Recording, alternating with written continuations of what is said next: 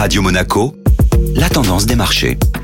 La tendance des marchés avec Société Générale Private Banking. Bonjour Florence Fate. Bonjour Benjamin. Retour sur les faits marquants de la semaine dernière. Le CAC 40 a clôturé en légère baisse pour la deuxième semaine consécutive pour les raisons bien connues que sont le confinement et le retard dans les campagnes de vaccination. La semaine a par ailleurs été marquée par une forte volatilité sur le marché pétrolier. Les niveaux de Brent sont montés en flèche après qu'un porte-conteneur se soit échoué dans le canal de Suez bloquant le trafic d'une des voies maritimes les plus fréquentées au monde. L'euro a accusé le coup face au dollar en tombant sous la barre des 1,18 en raison notamment d'une différence de croissance attendue de part et d'autre de l'Atlantique ces prochains mois et d'une campagne de vaccination très avancée aux États-Unis. Et un événement du côté du secteur semi-conducteur. Oui, Benjamin. Alors que le monde fait face à une pénurie de composants électroniques dont la majorité est produite en Asie, la question de la relocalisation surgit à nouveau. Le géant américain Intel a indiqué vouloir investir 20 milliards de dollars pour construire deux unités de production de microprocesseurs et produire ainsi une grande partie de ses propres puces sur le sol américain. Ces annonces ont mis en lumière les acteurs Soitec et STM qui gagnent respectivement 5% sur la semaine. Florence Fate, merci.